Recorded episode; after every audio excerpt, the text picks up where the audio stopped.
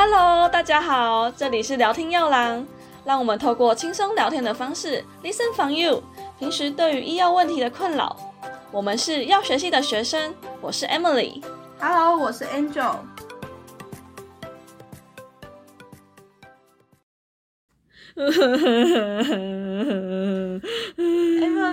你怎么了？怎么在哭啊？我跟你说，我好难过。我前几天被我喜欢的人甩了，我现在都吃不下饭，也睡不着觉，好像很心碎的感觉。心碎，好啦，你不要太难过啦。而且心脏也不会真的碎掉啊。哦，你不懂啦，现在不都有一个症候群叫做心碎症候群吗？我知道啊，我有听过心碎症候群啊，但心碎症候群跟你的症状完全不太一样哎、啊，不是吗？心碎症候群不就是吃不了饭，然后睡不着觉吗？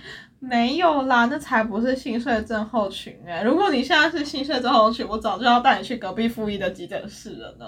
是啊、心碎症候群这么严重吗？所以有什么症状呢？对啊，其实心碎症候群的话，会有症状像是急性的胸痛啊，或是呼吸急促，甚至心跳加快的感觉。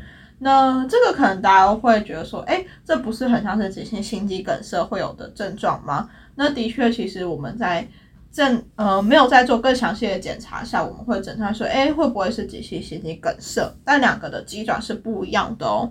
那心碎症候群的机转是什么啊？呃，像心肌梗塞啊，大家可能会知道，就是我们血管会被堵住嘛。但是其实心碎症候群的原因比较像是，因为我们经历一些重大的呃意外事件，像是可能是亲人离世啊，或是一些很严重的变故，甚至有可能超开心的事情，像中乐透，突然的中乐透也可能会导致我们脑内的情绪呃做很大幅的波动。那当我情绪起伏很大的时候，我大脑可能会分泌一些像是正肾上腺素之类的激素，去活化我的交感神经，呃，去刺激到我的心脏。这听起来可能很复杂，但可以想得很简单，就是像比如说我运动的时候啊，其实我们大脑也会分泌像是正肾上腺素，那这时候你是会觉得我的心跳很快。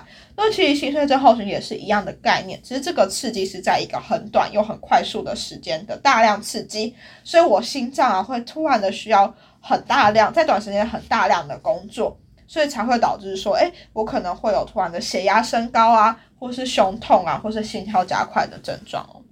哦，原来哦，所以就是要保持心情不要这么的上下起伏太多，就不会得心碎症候群。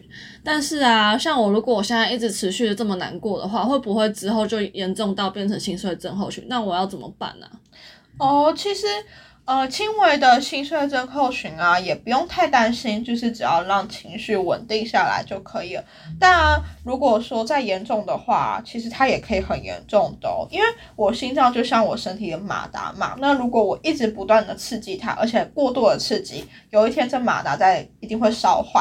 所以当我心脏已经超出它可以负担的工作量时，它就会演变成我们所熟知到的心脏衰竭的状况。那当已经变成心脏衰竭时啊，这时候我们就可以呢需要药物去介入治疗了，像是一些利尿剂啊，或是贝塔受体的阻断剂，去减轻我们的心脏负担，让心脏可以暂时的休息。那这样它才可以持续的为我们工作。那并且啊，可能像刚刚有提到，心碎症候群也会让血压突然急剧的升高。那大家也知道，高血压一直来都是一个很危险的因子，可能会像是中风啊，或是休克的症状的产生。所以我们也会需要赶快的让我们的血压去稳定下来。嗯，原来就是要保持心情健康，才不会变成这样。可是我还是很难过啊！我都这么难过，他还不回我讯息，怎么办？好啦，没关系啦，你看没有男人，但是我在旁边陪你就够了啊。你有没有陪我？有啊，我现在在这里陪你嘛。你看，等下我带你去运动，转换一下好心情。哦，好啦好啦，感谢你。而且运动也可以保持心脏的健康，对不对？对啊，你看运动的话，除了可以保持心脏的健康之外啊，也说不定会让你变苗条、变漂亮，所以他就自己回来追你了嘛。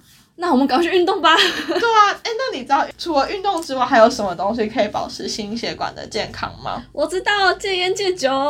对，其实像是呃抽烟喝酒啊，都是像是不论是一些心血管疾病的高风险因子。那其实除了运动之外，我们日常饮食的控制也是对于心血管的保健很重要哦。像是多吃蔬果吗？对，像多吃蔬果，尤其像是有些深绿色的蔬菜啊，其实有像是抗氧化的功能。因为其实我们身体在产生能量的时候，其实会产生很多废物。那这些废物啊，我们如果可以多吃绿色蔬菜，它就可以帮我们清除这些废物，有抗氧化的功能，所以其实对我们心血管保健也是很好的哦。那除了绿色蔬菜之外，还有哪一些呢？嗯，好了好了，不为难你了啦。那其实呢，就是多吃鱼啦。可能鱼你大家应该有听过 omega 三这件事情，或是像市面上买鱼油也有听过 omega 三。那其实就是因为啊，我们鱼里面的 omega 三其实有助于心血管的保健，可以降低我们血脂肪的功效，所以才会说，哎，多吃鱼其实对心血管保健是有帮助的哦。哦，好，我从现在开始我要多吃鱼，多去运动，远离臭男人的的心痛攻击。对啊你看，你要维持好的心血管功能，你遇到下一个喜欢的男生，才会有心脏蹦蹦跳、小鹿乱撞的感觉啊！当你心脏不好的时候，你怎么会有这些感受呢？好吧，我们赶快去运动。